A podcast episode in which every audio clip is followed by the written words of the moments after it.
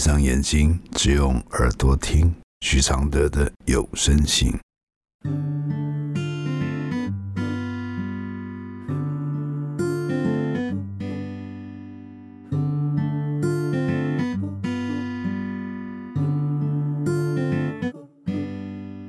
雨落在车窗的金黄，像当初你在我心上，是两颗星球的碰撞，目眩目盲。我们都骄傲的转身，第一次爱情有点狠，一百零七天的旅程，体验残忍天真。第一百二十八封信：不停地吵架却没打算分开的父母。来信，老师你好，我想请教一个关于家的问题。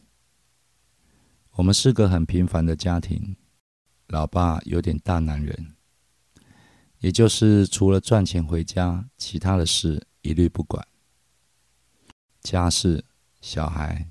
学校工作的状况都不管，但说不好又没有其他的不良嗜好，除了烟瘾很重以外，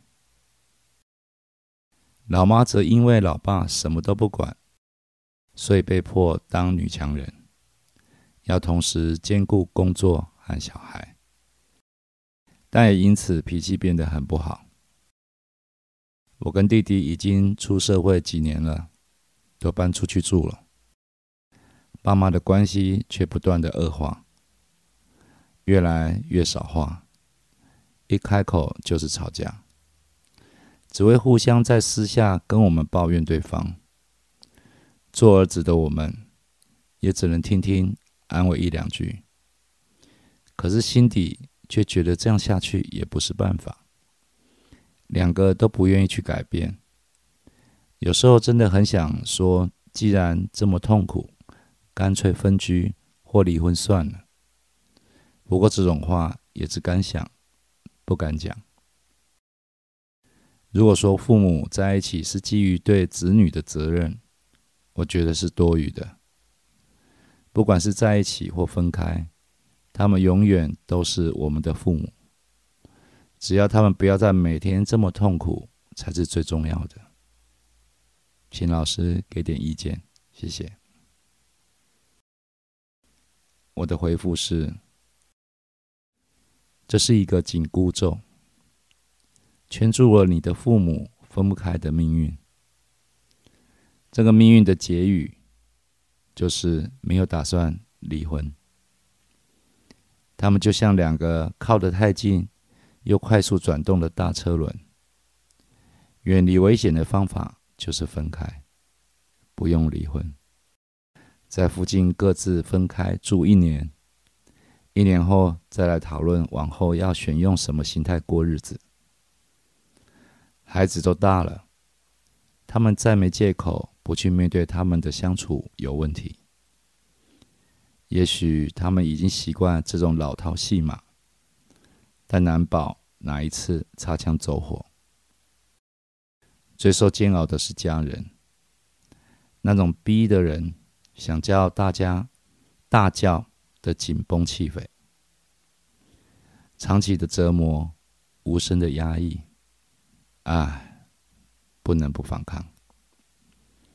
首先要明示你们的痛苦，然后指出他们的问题。你可以联合其他的家人，但语气要缓和，告诉他们。你不是在责备，你是在想这个家快要瓦解前抢救看看。如果在一起不快乐，不如离到稍远一点的地方住。短期的分开有助于回想对方的好处，不然就要有礼貌的定下生活公约，不要大声喧哗，尊重私人空间。既然做不了实在又不争吵的夫妻，那就从不介入对方生活的室友开始。若还是不愿意改变，便建议他们离婚。劝离永远比劝和对问题有益。劝和顶多把问题安静的塞回去，只有劝离才会把他们逼到悬崖边，逼他们面对。他们一听到你们说不和就离了吧，他们一定会理性一点。这是家庭暴力，不能因为他们是长辈就有权利这么做。不要姑息，会赔上全家的安宁。奉劝上述的父母，如果回忆尽是护怨，还要硬在一起，就是对家的凌迟。谢谢爱犬 Coffee 支持录制这封信，谢谢。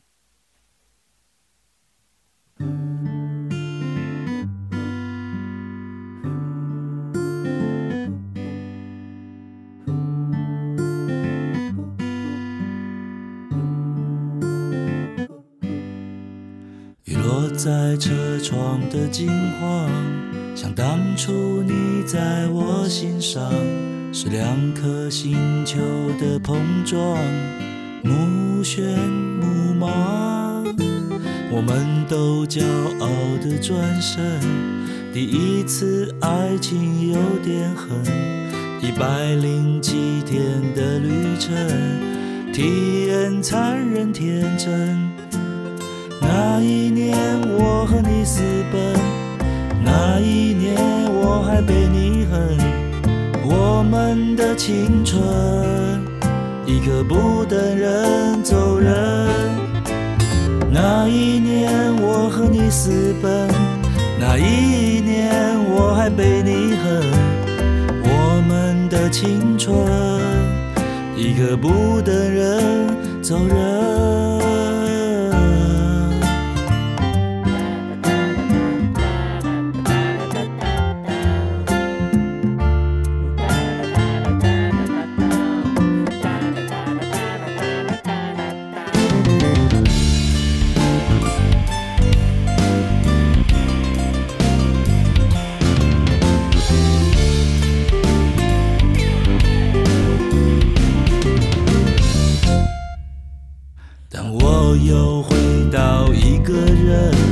我意外发现有个人一直在现实处不好，却在思念听话乖巧。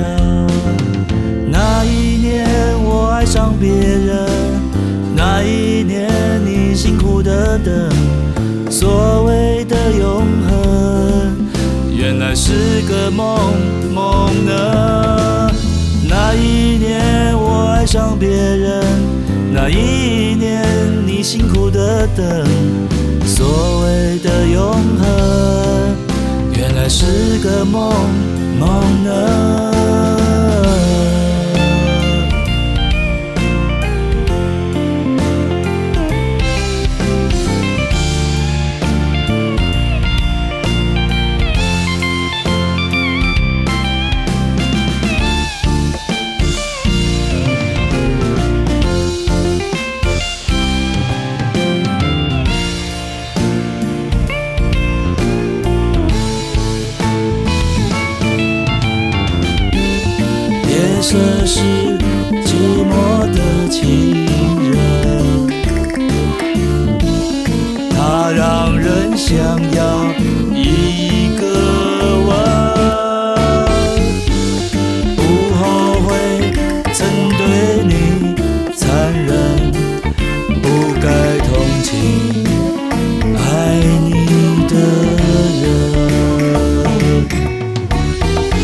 窗外有一个远方，车窗内藏了个过往，最美的心酸，如今用微笑承担。风穿过车窗的莽撞，像我在记忆的模样，你还是像从前一样，在我心上被我典藏。Oh.